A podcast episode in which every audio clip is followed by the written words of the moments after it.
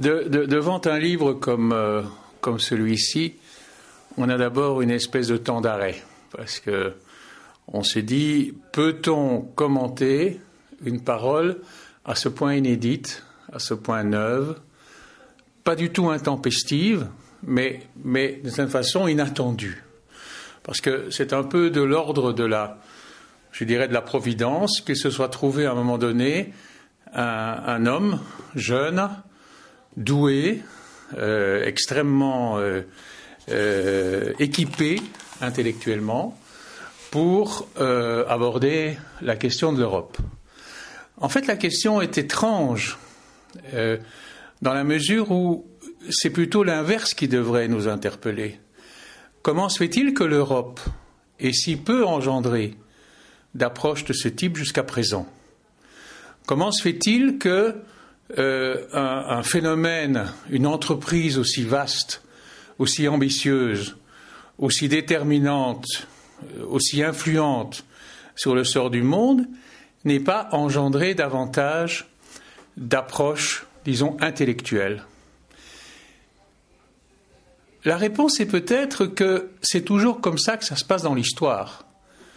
Je veux dire que quand une grande guerre se mène sur des années ou des décennies, il n'y a pas non plus de commentaires savants immédiats qui arrivent à élever le débat et à donner une vision synthétique. Euh, quand Hegel se met à penser euh, sa, grande vision euh, euh, d'une certaine façon mondialiste à l'échelle de ce que pouvait faire un intellectuel de, de son époque, les événements qui l'ont nourri sont éloignés parfois de quelques siècles. Donc, nous devrions nous abstenir de nous étonner que quelque chose qui s'est produit dans les décennies précédentes ait dû attendre si longtemps que quelqu'un s'en approche de cette manière. Alors, j'y ai déjà insisté. Euh, Van Middelaar a deux caractéristiques. C'est que il est jeune, il est né en 63, donc il n'a même pas 40 ans. Donc c'est un naturel citoyen de l'Europe. Euh, c'est un jeune philosophe et euh, politologue qui a étudié aux Pays-Bas, à Leeuwarden, qui a aussi étudié euh, à Paris et qui a aussi, bien entendu, fait un passage dans une grande université américaine. Donc, il est euh, initié de la meilleure manière dans le monde d'aujourd'hui. Mais à bien y réfléchir et à voir aussi les autorités auxquelles il se réfère, c'est un peu comme ça que s'étaient formés de grands esprits de la Renaissance. C'est comme ça qu'Erasme a euh, sillonné, l'Europe, euh, que beaucoup de ces grands esprits, à certains moments, étaient tellement indésirables dans leur pays d'origine qu'ils étaient forcés à l'exil, comme c'est le cas d'un Descartes par exemple, et que ces gens-là étaient des vrais Européens. C'est comme s'il y avait eu une espèce de très longue parenthèse pendant laquelle euh, on a cru qu'on pouvait se limiter à vivre dans un pays isolé. C'est le résultat d'ailleurs de la création des nations, tout simplement, et des nationalismes.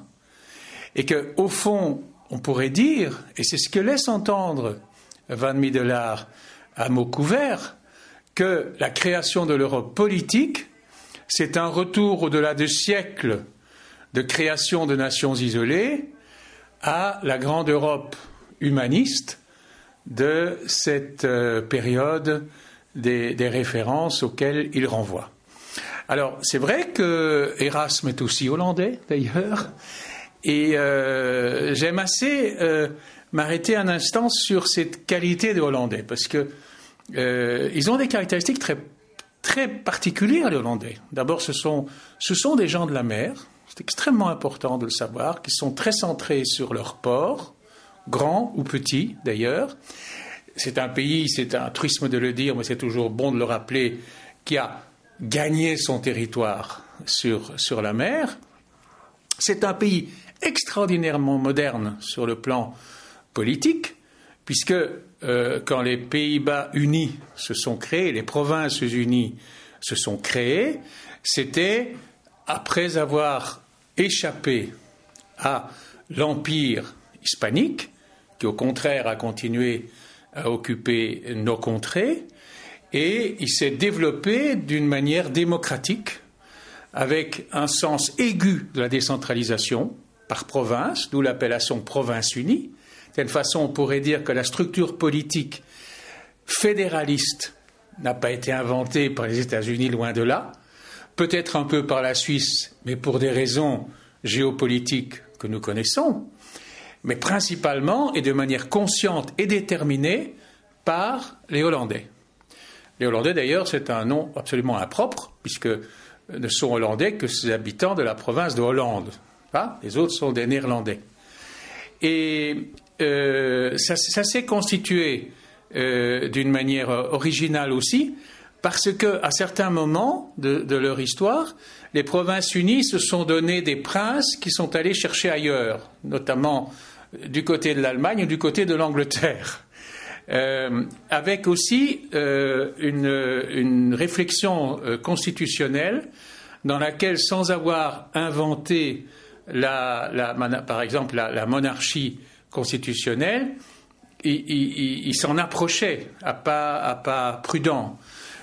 Ce pays qui a été à certains moments un des plus importants du monde par son rayonnement commercial, qui a entraîné son extraordinaire richesse, qui a donné ce, siècle d'or qui, est, celui des grands peintres, euh, etc., a une relation naturelle au reste du monde, et à certaines régions du monde en particulier, du côté de l'Indonésie. Donc, être hollandais, ça présuppose qu'on sache un petit peu de quoi on parle lorsque on veut aborder la question de la supranationalité avec en même temps une défense tellement naturelle et tellement convaincue de son autonomie qu'on développe une pensée critique euh, assez, assez violente quelquefois, parfois d'ailleurs extrêmement contestable.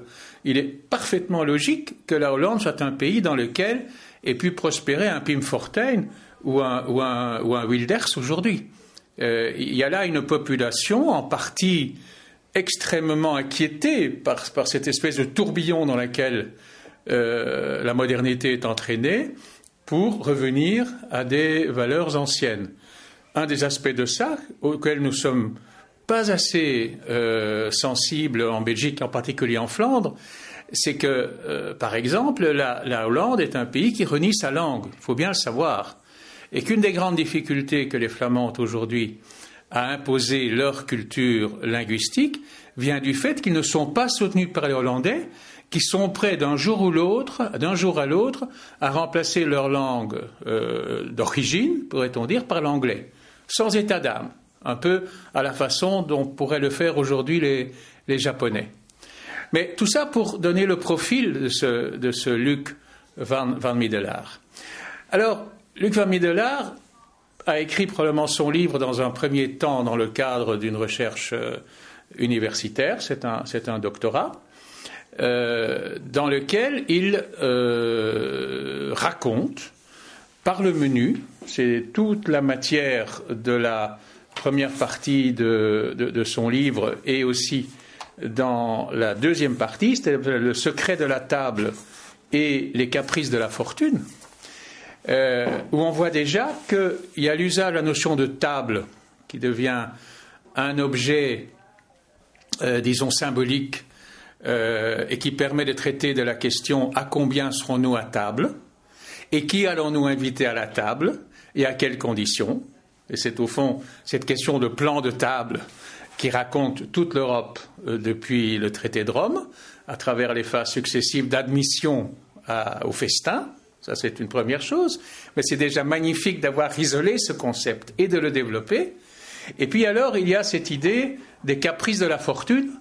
C'est que la fortune, c'est quoi? C'est, ce ce sur quoi on ne peut pas avoir d'action. Ou c'est ce moment où l'on a l'impression que l'histoire se met à s'emballer. Ou, ou un événement que certains avaient peut-être présagé, mais que d'autres n'avait absolument pas ressenti ou qu'on avait mal placé dans, dans, la perspective ou dans le pronostic, comme la chute du mur de Berlin, se produit. Alors, il se rend bien compte, bien entendu, qu'il y a deux événements de l'ordre des caprices de la fortune qui ont été absolument décisifs dans l'histoire alors du monde, parce que là on est obligé de parler en termes d'histoire mondiale. Lorsqu'on emploie l'expression guerre mondiale, elle est très abusive dans le premier cas. La, guerre de 14 n'était pas une guerre mondiale. Et, la, Seconde Guerre était une guerre mondiale au sens où elle a eu plusieurs théâtres des, opérations, mais sans que ce soit un processus qui emballe l'ensemble de la, planète. Tandis que, à partir du moment où s'effondre l'Empire soviétique, il y a tout un pôle extrêmement influent, extrêmement présent par ses tentacules euh, sur tous les territoires, euh, qui, perd euh, son, énergie, qui perd son noyau, et forcément, quelque chose de tout à fait comparable va, se produire à peine 12 ans plus tard, c'est-à-dire l'attentat contre la Twin Towers. Qui, là aussi, à ses yeux, lui apparaît comme euh, un jalon. Donc il y a toute une partie qui porte sur après le mur et d'autres parties après les tours jumelles, où il commence, et c'est déjà tout à fait révélateur de son approche, par un texte euh, très, très piquant, euh, au titre La fin de la fin de l'histoire. Parce que nous savons bien que Fukuyama avait écrit au lendemain de la chute du mur Maintenant, tout est réglé, on n'a plus qu'un seul système pour la, pour la Terre entière, et ça va euh, euh, aménager le tout et, synthétiser, le capitalisme triomphant. Eh bien, bon, il n'a il a pas eu raison longtemps. Euh, la, la, riposte va, va venir de, de l'islam, euh, considéré comme matière négligeable et qui s'est bien imposé au souvenir de, de chacun, redistribuant alors les cartes. Parce qu'au fond, et c'est ce qu'il ose dire aussi, même pas à mot couvert, que la chute du mur de Berlin, c'est la fin de l'Empire soviétique, mais l'attentat de Manhattan, c'est la fin de l'Empire américain ou le déclin de l'Empire américain. Dans ces deux, euh, dans, ces deux cas, et surtout dans le champ magnétique créé par ces deux événements distants de 12 années, l'Europe continue à se faire. Et elle, se fait évidemment d'autant plus difficultueusement qu'il y a eu ces faits extérieurs qui lui sont d'ailleurs étrangers. Euh, euh, en tout cas l'Europe institutionnelle, celle des six, des neuf, des dix, etc. Tout ça est relaté, tout ça nous est compté, comme Sacha Guitry disait si la France m'était comptée. Euh, il y a euh, des épisodes extrêmement, j'allais presque dire, anecdotiques qui sont, sont évoqués. les grandes colères de Mme Thatcher, les, les, formidables ententes interindividuelles entre euh, des, présidents et des, chanceliers français et allemands. Euh, tout ça est raconté avec un sens même du fait vrai, du petit fait vrai, qui fait image. En plus, sur un ton assez allègre euh, et d'une manière assez moderne, très journalistique par moments, sans en avoir les dérives, très plaisant.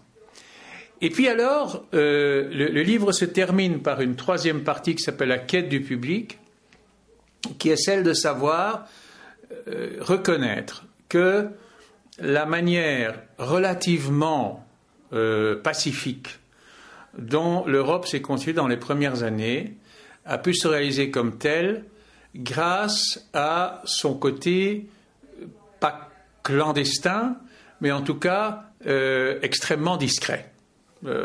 comme disait un vieux fonctionnaire de l'Europe, dans les années 60, tous les fonctionnaires européens tenaient en deux autobus. Euh, donc des, choses extrêmement importantes euh, se, réglaient comme ça à la petite semaine euh, dans, deux ou trois étages d'un immeuble de bureau bruxellois.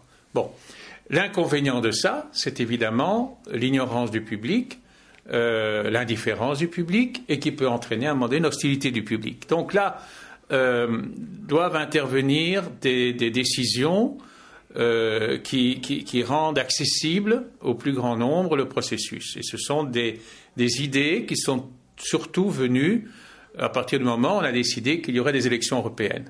Alors là, il nous est bien expliqué à quel point, par exemple, un personnage comme Giscard d'Estaing a été décisif. Giscard d'Estaing a été à la base, et en tout cas ceux qui ont le plus encouragé euh, euh, cette, consultation, et deuxièmement, c'est lui qui a lancé le processus de la, de la monnaie unique. Alors là, dans l'analyse dans du processus donc de, de, démocratisation de, du fonctionnement de l'Europe, euh, Van Middelaar euh, distingue trois méthodes et qu'il ne peut distinguer comme telles euh, que euh, parce qu'il est philosophe. Donc il dit dans un premier temps que il y aurait une approche allemande, et quand il dit approche allemande, c'est allemande au sens du légalisme allemand, donc notamment Hegel, c'est-à-dire on va fabriquer une nation de toutes pièces en, la, proclamant euh, de manière théorique et puis en la, essayant de la traduire dans la pratique. La, deuxième façon de faire, dit-il, c'est la façon romaine, euh, c'est-à-dire l'Empire romain, ça croît, ça croît, ça croît, occupe des territoires, euh, mais à un moment donné risque de s'effondrer parce qu'il n'y a plus de rapport entre le centre et la périphérie, et, ça va se, grignoter euh, à, ses bords, risque qui s'est produit au moment de la guerre de Yougoslavie, ou bien euh, ce qu'il appelle la méthode grecque, c'est-à-dire la méthode démocratique, c'est-à-dire celle de la consultation euh, publique, euh, bon, qui a été inventée par les Grecs pour une toute petite minorité de citoyens d'Athènes, mais quand même, et, qu'on peut développer. Donc tout ça, ce ne sont que des petits éclairages extrêmement parcellaires de, de, ce que ce livre décisif représente. Et j'ai pu le comparer euh, au nom de la rose, mais, mais, mais je, je, crois qu'on peut aussi le comparer à un autre livre qui a pas mal secoué les esprits quand il est sorti, euh, qui est apparu dans la même collection d'ailleurs chez, chez, Gallimard, et qui était la, nouvelle alliance euh, de Prigogine et Stengers. Donc c'est toujours impressionnant de, de parler d'un livre où on se dit, bon, désormais, plus rien ne sera ne sera plus comme avant. Alors, euh, soulignons le fait que Van Middelaar n'est pas du tout euh, un chercheur en chambre, c'est quelqu'un qui a été repéré euh, par le président du Conseil, Herman Van Rompuy, qui a été ravi en plus de constater que quelqu'un qui parlait la même langue que lui euh, tout en en parlant beaucoup d'autres, comme lui-même d'ailleurs, euh, était disponible, parce qu'au fond c'est un, c'est un homme au début de son parcours. On, reparlera beaucoup de, de Van Middelaar dans les années et les décennies qui viennent, mais pour le moment il est au service d'Herman Van Rompuy, et dans l'édition française du livre qui vient de sortir, différentes éditions euh, précédentes, originales en néerlandais d'il y a trois ans, Herman Van Rompuy devient aussi un des protagonistes forcément de son histoire, et il ne cache absolument pas qu'il parle de son patron, parce que tout en faisant un immense effort euh, scientifique euh, d'objectivation, il en était de dire, je fais quand même partie moi-même maintenant de la machine et, de la formulation de la machine, puisque on dit de lui qu'il est l'écrivain fantôme de Van Rompuy, le ghostwriter du président.